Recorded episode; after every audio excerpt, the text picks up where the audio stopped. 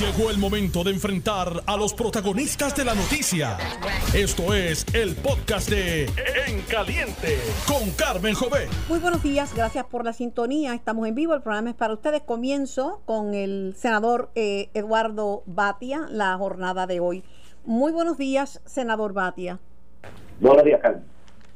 Mire, les voy a hablar primero de la validación por parte del Tribunal Supremo de los Estados Unidos de la constitucionalidad de los nombramientos de la Junta. Eh, para la mayoría eh, eh, del PNP, esto es una confirmación de que la estadidad es la solución, que esto lo que demuestra que Puerto Rico es una colonia sujeta a los poderes plenarios del Congreso. Pues, pues, es como es como una mente con gringola. esto significa que ellos, cuando eliminaron la sección 936, y lo dice la opinión, quebraron a Puerto Rico y que ellos al quebrar a Puerto Rico hubo que buscar formas, y eso lo dice la opinión del Tribunal Supremo de los Estados Unidos, debido a la crisis creada por la eliminación de los empleos, por la eliminación de los incentivos de la 936, se ha creado el caos económico que tiene Puerto Rico en este momento. Y yo creo que eh, la opinión tiene un par de cosas, tiene el lenguaje que dice que hubiera sido bueno examinar la relación política de Puerto Rico con los Estados Unidos creada en el 52 y yo creo que eso es saludable. Él, hay, hay en esa opinión para, para, para analizar, o sea, que hay oxígeno que yo creo que le debe dar respiro al pueblo de Puerto Rico sobre varias cosas. Yo no estoy de acuerdo con la opinión final, con la decisión final, pero obviamente ellos dicen claramente que se basó no en un asunto de territorialidad, se basó en un asunto exclusivamente de los poderes que tiene el eh, Senado de los Estados Unidos para permitir que no se confirmen aquellos nombramientos del presidente cuando van a atender asuntos locales. Eso le aplicaría igual a Estado que le aplicaría a Puerto Rico. Así que es irrelevante ese argumento que está haciendo el liderato del PNP. El PPD apuesta a la invalidación de, de esa decisión. ¿Cómo? ¿Cómo El, PP apuesta, el PP apuesta a que en el futuro van a haber más casos. Obviamente tenemos que seguir balanceando el presupuesto y logrando, y es lo que yo traigo a la mesa como futuro gobernador, eh, si el pueblo me da ese, ese voto. Y lo que tenemos que hacer nosotros es sacar a la Junta eh, con el balance del presupuesto de Puerto Rico, con lograr que todo Puerto Rico lo eh, tenga un presupuesto y un gobierno que eh, esté balanceado. De eso es que se debe tratar el futuro de Puerto Rico. Ahora, el problema que hay es que sí, queremos sacar la justa y hay otros mecanismos que se deben tratar de llevar ante los tribunales, basado precisamente en la relación política entre Puerto Rico y los Estados Unidos. Y yo mismo dije hoy en uno de los periódicos que hay que buscar la forma de que si esa puerta que abren los jueces Breyer y la jueza Sotomayor, mayormente en su opinión, que ellos abren la puerta y ellos dicen, mira, sería novel escuchar de Puerto Rico qué tipo de relación se creó en el 52 y cómo esa relación puede fortalecer la, la eh, toma de decisión de parte del Congreso de los Estados Unidos. Embargo, eh, senador Eduardo Batia, eh, el, muchos líderes de Puerto Rico han dicho que esta decisión confirma el estatus de territorial y colonial de Puerto Rico, o sea que es una realidad, estamos con una cláusula colonial y territorial, estamos bajo esa cláusula. Sí, yo, yo, yo, mira, Carmen, yo he sido bien claro y, quiero ser, nuevamente repetir lo que yo he dicho. Aquí hay un problema en este momento y es que eh, de parte del Congreso de los Estados Unidos están interpretando esa relación basado en eh, que Puerto Rico es propiedad de los Estados Unidos. Si tú miras la cláusula territorial, yo no me enfocaría en la palabra territorial, yo me enfocaría en la palabra propiedad que sale en esa misma cláusula. O sea, que Puerto Rico es propiedad de los Estados Unidos. Y yo creo que eso es un problema para el movimiento estadista, para el movimiento independentista y para el movimiento estado librista, para todo el mundo. Y la oferta que yo traigo es que, lejos de seguir con este debate de culparnos unos a otros, de si tú eres colonialista o el otro no es colonialista, o quién es esto y quién es lo otro, yo creo que lo que tenemos que hacer es un reconocimiento de que todavía en el Congreso de los Estados Unidos se sigue atendiendo el asunto de Puerto Rico como si fuéramos propiedad de los Estados Unidos y yo honestamente no soy propiedad de nadie y yo quisiera que mis hermanos puertorriqueños, independentistas, estadistas, autonomistas, estadolibristas, todos tuviéramos consenso de que no somos propiedad de nadie. Ese debería ser la posición formal que deberíamos tomar. Lo que pasa es que la historia es la historia y fuimos cedidos como botín de guerra por los por España a Estados Unidos. si, si, esa es la semilla que nos ha traído aquí, pues esa es la semilla que tenemos que, con esa semilla que tenemos que ir al Congreso de Estados Unidos y no divididos como tres tribus distintas en Puerto Rico. Ese es, ese es el punto que yo estoy trayendo. Y, y a lo que voy es, una vez se determine esa parte, y eso tiene que ver con los casos insulares, eso tiene que ver con muchísimos otros asuntos que el tribunal no atendió. El tribunal en su sección 3, en, el, en la opinión del Tribunal Supremo, dicen, no atendemos los asuntos insulares. Para mí lo más importante es la dignidad del pueblo de Puerto Rico. Y para todos. O sea, yo creo que unidos, unidos podemos traer de una forma distinta el asunto del estatus de Puerto Rico al gobierno de Estados Unidos.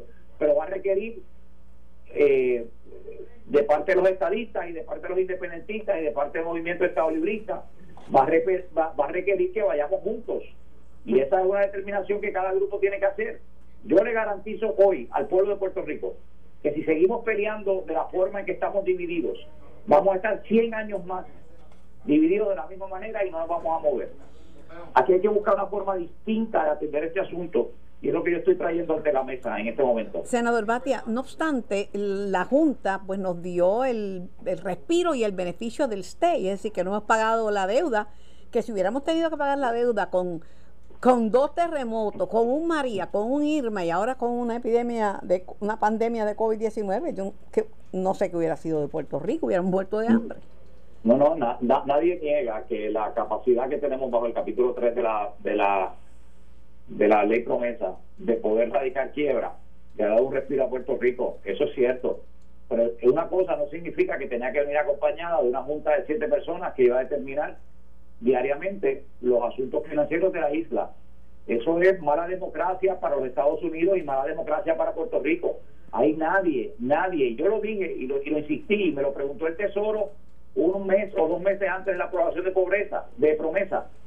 Yo yo tuve conversaciones al más alto nivel del gobierno de los Estados Unidos y les dije, y les dije una y otra vez que no aprobaran un documento donde iban a sobreimponer un gobierno sobre el gobierno de Puerto Rico. Y eso fue lo que hicieron y eso es, eso es mala determinación democrática por parte del Congreso de los Estados Unidos. Por último, senador Eduardo Batia y Gautier, para finalizar, una reacción a la aprobación ayer del Código Civil que después de eh, décadas y un gasto de más de 10 millones, por fin se aprueba un documento como este. Pues, pues mira, Carmen, esto me recuerda a mí la frase aquella de tanto nadar para morir en la orilla. El Código Civil lo vio mucha gente y mucha gente por 20 años trabajó de forma muy seria, pero los últimos seis meses fueron terribles. Se le escondió al pueblo en vista pública, las enmiendas se hicieron a última hora, nadie conocía las enmiendas. Al día de hoy, nadie se puede decir si las 1820 secciones, 1820 artículos hacen sentido uno con el otro. Y esto es como un rompecabezas que va a definir la vida de Puerto Rico hacia adelante. Tiene cosas muy buenas, pero tiene cosas que no son buenas y hay que aclarar. Es mejor que lo que teníamos, que estaba, pero obsoleto hace tiempo. Sí, sí es mejor, pero hay cosas que hay que aclarar y hay cosas que legítimamente han dicho, como dijo el Colegio de Abogados, como han dicho diferentes grupos. Eh, yo creo que hay cosas que hay que aclarar en ese código. Yo creo que es hora de pasar la página inicialmente, pero hay que decir que, que yo por lo menos me comprometo y, y creo que es importante que se abra la puerta para aclarar y estar seguro que no se discrimina en contra de ningún grupo, que hay lenguaje que sea inclusivo y que ningún puertorriqueño, ningún puertorriqueño se sienta excluido, que la ley lo margina o lo invisibiliza. Y eso no importa, no importa la orientación sexual de nadie, no importa las preferencias, no importa, o sea, no importa. Puerto Rico no puede caer en esa tragedia. Gracias, senador Batia, por su tiempo, por su disponibilidad y por contestar nuestras preguntas. Que tenga lindo día. Ciertamente, gracias a usted el senador Eduardo Batia y Autieri. Tengo también en línea al portavoz de la Junta de Supervisión Fiscal, Edward Sayas. Buenos días, Edward. Espero que todo esté bien. Sí, gracias a Dios, Carmen, y gracias una vez más por la invitación. Eh, bueno, la, con la reserva de los jueces Breyer y Sotomayor, el Supremo Federal validó los nombramientos de la de, la Junta, ¿verdad? Eh, aquí, pues todo el mundo ha reaccionado para los estadistas y otros grupos, es la evidencia de que Puerto Rico es una colonia sujeta a los poderes plenarios del Congreso. Eh, para los populares, ellos apuestan a la invalidación, ¿verdad? Porque según ellos nos resta eh, gobierno propio y, dignidad. Pero ¿cómo tomó la Junta esta, esta decisión del Supremo? Pues mira, eh, eh, viene firmando muchos dos ¿no? Este, y es lo que el tribunal dio ayer, que confirma que Promesa estableció la Junta de Supervisión como una entidad que forma parte del gobierno de Puerto Rico. Así que este, en ese sentido, pues mira, la, la Junta tomó con, obviamente le dio la bienvenida a la determinación y este y esperemos que eso pues sea un capítulo ahora del pasado y continuemos trabajando eh, con lo que hay que trabajar, que es con el, la implementación del plan fiscal y el presupuesto. Sobre las críticas que han hecho, ¿verdad? Que en el sentido de que la Junta usurpa los poderes de, del gobierno de Puerto Rico y en efecto se convierte, se convierte en el gobierno eh, de, facto. Mira, eh, Promesa tiene un mandato que básicamente es manejar el asunto fiscal de Puerto Rico para que el país eventualmente pueda salir de la quiebra y, pues entrar a un mercado de capital nuevamente. Este, en términos de, de asunto político y, y, de lo que hace cada agencia, este, del gobierno le toca ya a, la gobernadora, este, tal como esto del Código Civil, el Código y todo esto pues le, corresponde al gobierno. La Junta en ningún momento pretende entrar en estas determinaciones. Aquí de lo que se trata es de balancear un presupuesto y de, y, de crear un poquito de disciplina fiscal y de transparencia. De, de, eso es lo que se trata promesa, básicamente, ¿no? Tiene muchísima más extensión, pero de eso se trata el, el licenciado John Mott, quien ha estado muy atento y como siempre eh, le da seguimiento a todo lo que tiene que ver con la ley promesa, dijo que el resultado era de esperarse porque se resolvió junto al caso eh, Sailor Law versus Consumer Financial Protection, Protection Bureau, que también guarda una relación con la cláusula de nombramientos federales. Él dice que en un principio había tres jueces a favor de la determinación actual, dos en contra y cuatro que no que no sabían, pero luego cambió cuando se dio el certiorari del caso de Seila que, eh, eh, que le mencioné. Mira, la, determinación de los, de los jueces del Supremo, este, en este caso unánime, obviamente fue muy amplia y tomó en consideración pues, muchísimo, muchísimas bases jurídicas ya existente. Este, pero eh, te digo una cosa, Carmen, y un poquito yendo a lo que tú le comentabas al senador Eduardo Batia, eh, saca de la elección rico a promesa de en los pasados cuatro años. Ya tú mencionabas, hay un state que le ha ahorrado miles de millones de dólares al pueblo de Puerto Rico. Eh, eso del stay y de la verdad de el respiro que le ha dado promesa a, a, Puerto Rico, pues lo reconoce todo el mundo, lo reconozco yo, lo reconoció el, senador Batia, porque es verdad, imagínense si con dos huracanes tremendos, dos temblores y las réplicas, un, una, una pandemia como COVID, hubiéramos tenido que, pagar la deuda, nos moríamos de hambre.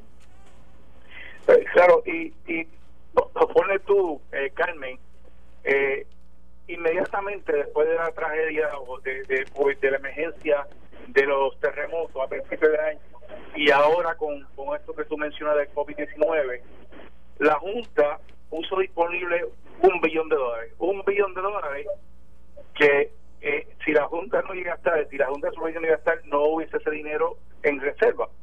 Así que eh, la disciplina que se ha creado a través de los pasados tres años de ahorro y, y de poder tener un dinero en reserva, eh, permitió que, se dieran estos mil millones de dólares para atender esta emergencia.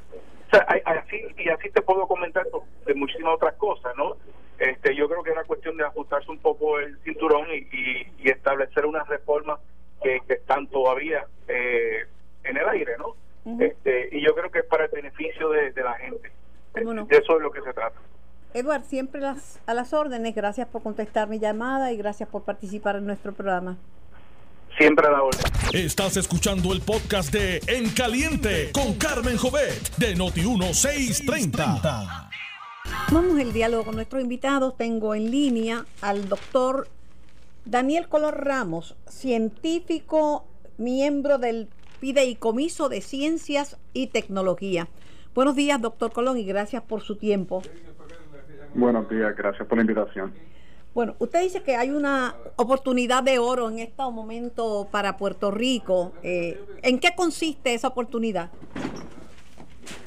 En que los, en dos cosas, Carmen, en que los números están bajos de COVID y de que Puerto Rico, por ser un archipiélago, un grupo de islas, puede controlar la entrada de personas. Entonces, esos dos factores le dan la oportunidad a Puerto Rico de controlar el COVID, una oportunidad única en el mundo.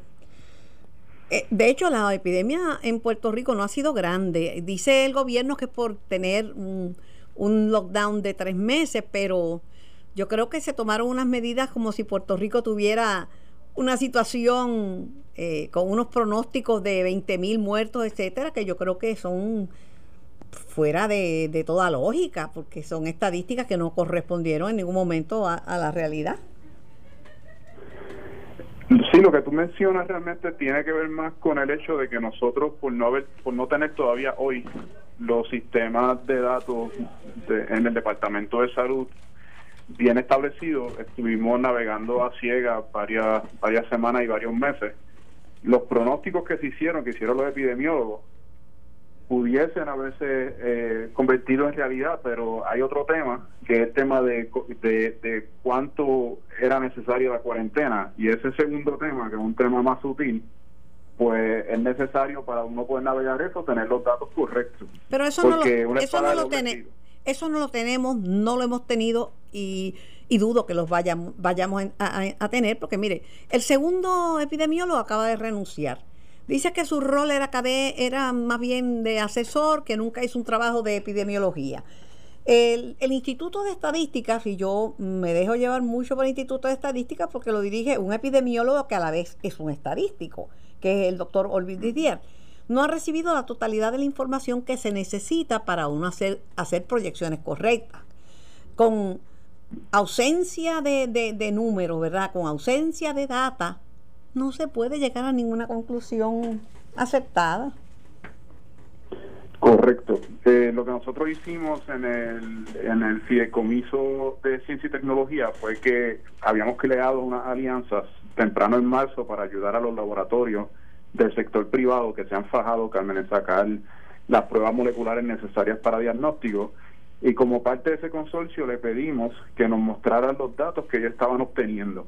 Y fue en base a esos datos que nosotros tuvimos de ellos. Ahora, hay que entender que nuestro deber ministerial en el Comisario de Ciencia y Tecnología no es el deber ministerial del Departamento de Salud, que es lo que tú y yo estamos discutiendo ahora, o inclusive del Instituto de Estadística.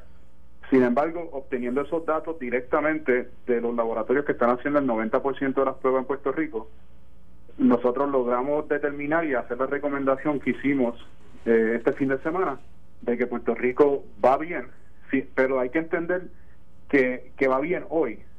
Y si no se establecen los sistemas para poder en tiempo real ver cómo están creciendo los casos o disminuyendo, la situación que nosotros vivimos hace unos meses podría volver a repetirse. Lo que, lo que tenemos es, lo que le puedo decir que tenemos, es el número de muertos y el número de hospitalizados por, por COVID, porque eso lo proporciona, obviamente, de otra gente que no es necesariamente el Departamento de Salud. El número, la cantidad de pruebas moleculares que se están haciendo, el número de falsos positivos, el número de recuperados que también ayuda a la hora de hacer proyecciones, eso todavía no lo tenemos y lo prometió el Departamento de Salud hace ya cinco semanas. Correcto. Lo otro que no tenemos, que no había dado el Departamento de Salud, que fue la información que nosotros obtuvimos y compartimos, es el total de pruebas que se han hecho. El total de pruebas que se han hecho que el Departamento de Salud está reportando las personas, los epidemiólogos que están haciendo el análisis y lo miran, dicen que esos números están hasta algunos hasta un mes de atraso. Sí. Eso es como la ese es el atraso. Hay un mes de, hay de cuatro a cinco semanas de atraso. Correcto. Hay de cuatro de eh, cinco semanas de atraso, esa es la verdad. Pero imagínate, eso es como si tú estás jugando un juego de baloncesto con alguien, pero solamente lo puedes ver cinco minutos después de que la persona hizo una movida. Pues no puedes competir con ellos. Y lo que hay que ver, o sea, tú y yo podemos discutir lo que pasó, la cuarentena y todo eso, lo que pasó los últimos meses, lo que no sucedió, que, que fue el comentario que tú hiciste. A mí me interesa mucho lo que va a pasar. Entonces, si tú ves las curvas, por ejemplo, de la, de la epidemia de la influenza de 1918, la curva de primavera, que fue el equivalente a la que acabamos de pasar con COVID, fue grande, pero fue cinco veces menor que la curva de otoño, que es la que viene ahora. Si nosotros no establecemos estos sistemas en Puerto Rico, aunque vayamos bien en junio del 2020, en noviembre del, del 2020 podemos ir muy mal. Necesitamos esos sistemas y necesitamos poder saber dónde está el virus, porque si, si hay gente viajando a Puerto Rico que va a ocurrir en verano o va a ocurrir en otoño, y no sabemos dónde están estas infecciones en tiempo real, pues nos, nos ponemos en una posición muy vulnerable. Bueno, sobre la reapertura de la economía, según información del propio coordinador del Task Force Económico, Emilio Colón Zavala, en la empresa privada el contagio ha sido mínimo, menos de la mitad del 1%. En los centros comerciales vimos orden, vimos unas medidas más estrictas que las requeridas, eh, marcas en el piso, centros comerciales son grandes, o sea que el distanciamiento social es posible reciben por citas a, los compradores. La gente no va a, caminar ni a merodear, va a comprar y sale. Y se vio bastante organizado esto, este primer día de, reapertura. A mí, a mí me parece excelente que la gente le esté tomando en seriedad tanto los clientes como eh, los empresarios. De verdad me parece extraordinario y me parece que entonces corresponde establecer estos otros sistemas que tú y yo estamos discutiendo, porque eso es una parte importante de la ecuación, una parte muy importante, lo que te está mencionando. Pero otra parte igual de importante entonces, que ellos no controlan, pero necesita el gobierno hacer algo sobre eso, es son los casos que vienen de, que viajan hacia Puerto Rico. Porque o sea todos queremos que Puerto Rico permanezca abierto. Yo no pienso que haya gente que genuinamente quiera cerrar todo. La gente quiere mantenerlo abierto. Es una espada de doble filo el uno cerrar por gusto porque no tiene los datos, como lo es uno abrir sí los datos y que la gente se contagie. Entonces, la hay una manera correcta de hacerlo, que es lo que nosotros como puertorriqueños tenemos que seguir insistiendo al gobierno que haga. Lamentablemente, eso no se ha hecho. Eh, el tema del rastreo, tan importante para evitar que se multipliquen los contagios, no se han hecho, no tenían el personal, le ofrecieron listas de personas de las escuelas de salud pública, bueno, ¿Cuánta gente no está dispuesta a ayudar, pero no se ha hecho? Hoy regresan los empleados públicos, muchos de ellos regresaron esta semana y están perdidos, no quieren ir a trabajar porque quieren que le hagan una prueba molecular antes de empezar a trabajar. El gobierno ha sido un poquito bastante más atrasado que la empresa privada eh, y menos proactivo en esto. Solamente como medida cautelar el encierro, pero con encierro solamente no se resuelve, al contrario, podemos crear otros problemas. Correcto. ¿Qué podemos...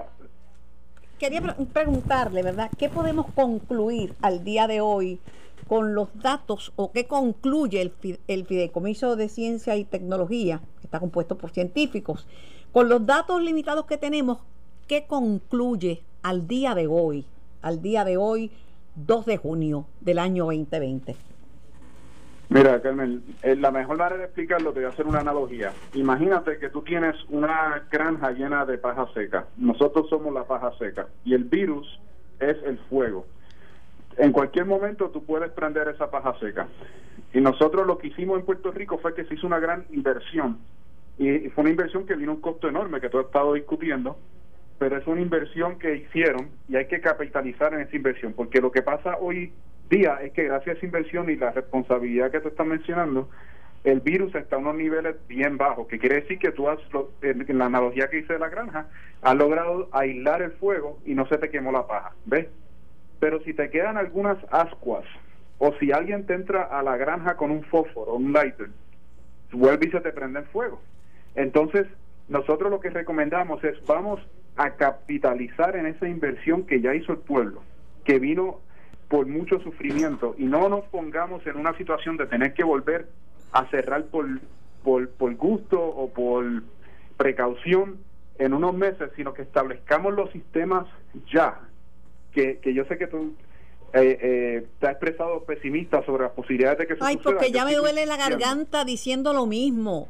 Y en esto el tiempo es el tiempo es oro, doctor Daniel Colón Ramos, el tiempo es oro cuando rayetes, por no decir la palabra correcta, va a esperar el gobierno para ponerse al día. Y ahora votan al último epidemiólogo y todavía estamos atrás. El que dijo que no se podía arrastrar porque no tenía empleado. Y oiga, cinco semanas hacen una diferencia. Porque en este está enorme. Es que no, es que yo quisiera que me entendieran, ¿verdad? Y yo no critico por criticar, no es mi estilo, ¿sabes? No es mi estilo. No, yo, yo, yo tampoco, yo sigo, yo, yo, yo estoy con usted, yo sigo insistiendo de que, bueno, le estamos llamando una oportunidad dorada porque lo es. Ahí te lo digo que se, yo podría contar y se lo he dicho a los funcionarios del gobierno con quien he discutido esto para tratar de exhortarlo a que lo hagan. Yo puedo contar en, en una mano, y me sobran dedos, los lugares en el mundo que están en la posición de Puerto Rico. Ahora, esa posición es una posición estable. Puerto Rico ahora mismo, en el verano del 2020, tiene que tomar una decisión y una decisión que tiene que ejecutar el gobierno de Puerto Rico. Y la decisión es la siguiente, es blanco y negro. Es o vamos a seguir repitiendo los patrones que se repitieron con los costos que hubo en términos de cuarentena y aislamiento y todo eso durante los próximos años o dos años, sin tener los datos, sin saber hacia dónde vamos, o logramos establecer esos esos eh, sistemas que no son tan complicados, el sistema de rastreo, las pruebas, el control en el aeropuerto, y Puerto Rico pudiese ser un lugar privilegiado en el mundo donde se pudiese aspirar a que fuese un lugar COVID-free, algo así como Nueva Zelanda, y suena como una fantasía, pero no lo es. Eso, eso por ejemplo, yo estoy ahora mismo, mientras conversamos, estoy en el estado de Connecticut. Connecticut no tiene esa opción Aquí los casos son 10 veces más altos que en Puerto Rico y estamos al lado de Nueva York, estamos al sur de Massachusetts. Nosotros no tenemos esa opción en Connecticut. Puerto Rico sí tiene esa opción. Bueno, lamentablemente. Y es una opción, una opción única. Ojalá que, la, ojalá que lo puedan ver. Y yo le agradezco infinitamente su análisis, su tiempo, su lectura científica sin otro tipo de connotaciones, ¿verdad? Ojalá que lo puedan ver y ojalá que lo puedan entender. Pero el primero que viola las órdenes que ponen son los mismos gente del gobierno. Y mm. la, ciudadanía se ha comportado bastante bien. Ahora, el peso no puede estar totalmente en la empresa privada. Definitivamente no. Definitivamente.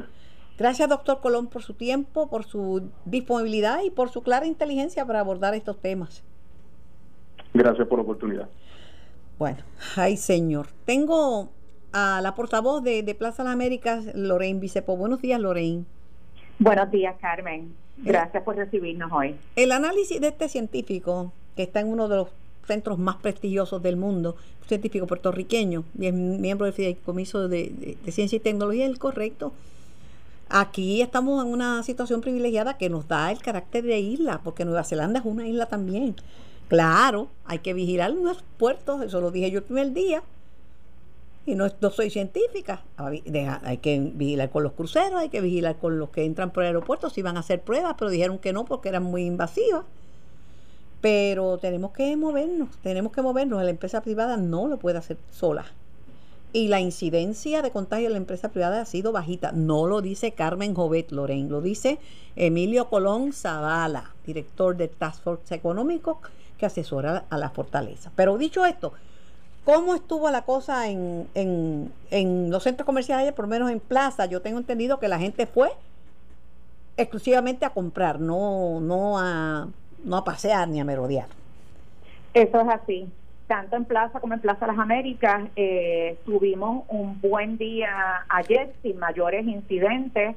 La gente siguió las recomendaciones, eh, siguieron los nuevos protocolos sin ningún tipo de inconvenientes y en Plaza recibimos poco más de cuatro mil personas eh, que fueron a comprar porque ahora mismo no hay muchos de, los atractivos que había antes. Por ejemplo, no están los caminantes, no hay exhibiciones en los pasillos, no hay música, no hay banquitos para la gente sentarse y pasar el día. En fin, el que fue fue a comprar y lo pudo hacer bien tranquilos porque estaba cómodo para, para entrar a las tiendas. Hubo filas solamente em, en la mañana, cuando abrimos a las 9 de la mañana, pero luego de eso los turnos se movieron bien cómodamente en cada una de las puertas que tenemos abiertas para el público y la de los empleados también. No hubo incidentes mayores, ¿verdad? No, gracias a Dios en ninguno de los dos centros comerciales la gente aceptó eh, tranquilamente las nuevas reglas, hicieron su fila, permitieron que se les tomara la temperatura, usaron sus mascarillas, no hubo ningún incidente eh, que lamentar. Eso, yo te digo, la gente se ha comportado bien en su gran mayoría. Y la empresa privada también necesitamos que el gobierno tome acción con estos protocolos que todavía no tiene. El de rastreo, el de las pruebas, este, el de los informes, porque cuando uno tiene números correctos llega a conclusiones correctas, pero tenemos cinco, cinco semanas de atraso en los números. Los centros comerciales en general, no solamente Plaza de las Américas y Plaza del Caribe, se prepararon con unos protocolos bien estrictos. Aquí sabemos que no son los tiempos de antes y aquí nos preparamos para trabajar de forma responsable y recibir a nuestros visitantes y a nuestros empleados de forma responsable. Queremos que la gente se siga ganando su sustento, ¿no? Muchos de los empleados de las tiendas estuvieron cesanteados por las pasadas semanas y necesitaban esos ingresos y volver de cierta forma a la normalidad. E igualmente las personas estuvieron por muchísimas semanas sin poder adquirir cosas que necesitaban, este, espejuelos que los habían mandado a hacer en, febrero o en marzo y no pudieron ir a, recogerlos. Presente, presente. Yo soy de la de los espejuelos, presente. Sí, sí, de eso hubo muchos casos, muchos, muchos casos que nos llamaban y nos decían, eh, pero pues tenemos tenemos alternativas para las personas porque ya tenemos gran parte de las tiendas abiertas en Plaza hay 135 tiendas abiertas ahora mismo. En Plaza del Caribe tenemos 65 van a seguir abriendo sobre la marcha. Y para aquellos que todavía están un poco ansiosos y no se sienten cómodos en bajar al centro comercial sigue operando una unas estaciones de curbside pickup donde las personas compran por internet o por teléfono en las tiendas y pasan por su carro por unas áreas designadas en los estacionamientos del centro comercial y los empleados salen y se los llevan directamente al carro sin ningún tipo de, contacto.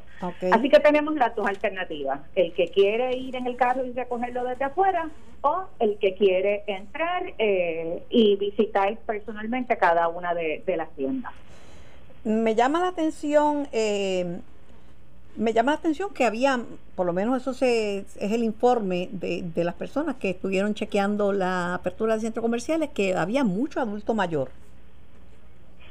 Sí, acuérdate también que para muchos adultos mayores ir al centro comercial eh, es parte de su rutina diaria. Quizás están solos en sus casas y ese es su único entretenimiento. Eh, parte de, su rutina, ¿no? Y van a coger fresco, van a ver sus amigos. Y ahora mismo casi todos los centros comerciales, en particular que puedo hablar de, los dos nuestros, hemos pospuesto por lo pronto las reuniones del, de los clubes de caminantes. Por lo pronto para que se queden en sus casas y se cuidan. Esa están en una edad un poco más vulnerable al COVID pero algunos de ellos quisieron ir y darse la vuelta. O sea, no hay banquitos para sentarse, no hay las áreas de salida, no hay actividades especiales, pero muchos de ellos fueron porque es parte de su rutina, ¿no? A pagar su teléfono, a ir al banco, a ir al correo, a hacer las diligencias que hacían antes y que por estos tiempos, por estos meses no habían podido hacerlas. También dan cuenta de que alguna gente fue a comprar eh, equipo deportivo, o sea, porque la gente ha entendido que es hora de, mover el esqueleto y de reactivarse y aunque no puedan ir a caminar a la plaza, pues van a caminar en sus comunidades con la debida precaución. Eso sí, sí, eso lo pudimos observar y gerentes y empleados de algunas de las tiendas de, de artículos deportivos nos comentaron que habían tenido muchísima demanda de ellos Así que ya desde ayer mismo estaban afectados los inventarios. Y vimos también muchas filas en las tiendas de calzado deportivo eh, en ambos centros comerciales. tuvieron muy buenas ventas ayer de calzado deportivo.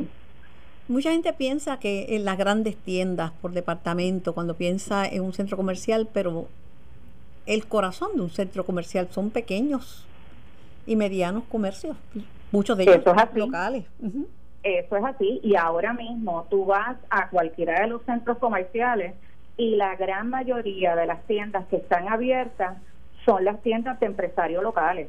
En el caso nuestro, el 60% del total de nuestras tiendas son locales, eh, de pequeños y medianos empresarios. Y casi todas ellas ya están abiertas. Tenemos, por ejemplo, en Plaza hay tres anclas, tres tiendas anclas, Sears, Macy's y Penny, y la única ancla que está abierta ahora mismo es Sears, pero la gran mayoría de las tiendas locales están abiertas como siempre, recibiendo a, su, a sus clientes y restableciendo esa conexión que por la pasada semana. O sea que en términos generales podemos decir que la gente se comportó a la altura, no era un viernes negro ni naranja de locura de entrar a lo loco, todo el mundo en orden, respetando las medidas de distanciamiento social, utilizando sus mascarillas, respetando el protocolo del centro por salud y seguridad. Eso es así. Y en el caso nuestro, tanto en Plaza Las Américas como Plaza del Caribe, que lanzamos este sistema de reservación digital, las personas lo pudieron, o sea, lo entendieron, lo aceptaron, hicieron sus reservaciones y llegaron al centro comercial y entraron sin ningún tipo de problema. Esta reservación digital lo que nos permite a nosotros es poder abrir el, el, centro comercial manteniendo ¿no? y cumpliendo con las especificaciones que nos establece la orden ejecutiva y en la medida que esa, esas especificaciones vayan cambiando. Ahora nosotros estamos autorizados a recibir una persona por cada 100 pies cuadrados y si en futuras órdenes ejecutivas eso se flexibiliza, nosotros podemos aumentar la capacidad de personas que pueden llegar al centro comercial y por esa aplicación nosotros sabemos cuántas personas hay en todo momento. Y eso a las personas les da una seguridad adicional de que no va a ir un sitio con un montón de gente, un revolú de gente, sino que se sienten, se dan cuenta de que esto es algo controlado, organizado. Bueno, qué bueno. Gracias. Eh, yo vivo orgullosa de mi gente, ¿verdad? Aquí, salvo contadas excepciones, la mayoría de la gente es responsable y seria. Gracias, Lorraine Vicepó, por participar en Noti 1630. Gracias por contestar nuestras preguntas y aquí estamos a las órdenes. Cómo no, Granmen. Gracias por la oportunidad. Siempre. Buen día. Esto fue el podcast de En Caliente con Carmen Jovet de Noti 1630. Dale play a tu podcast favorito a través de Apple Podcasts, Spotify, Google Podcasts, Stitcher y notiuno.com.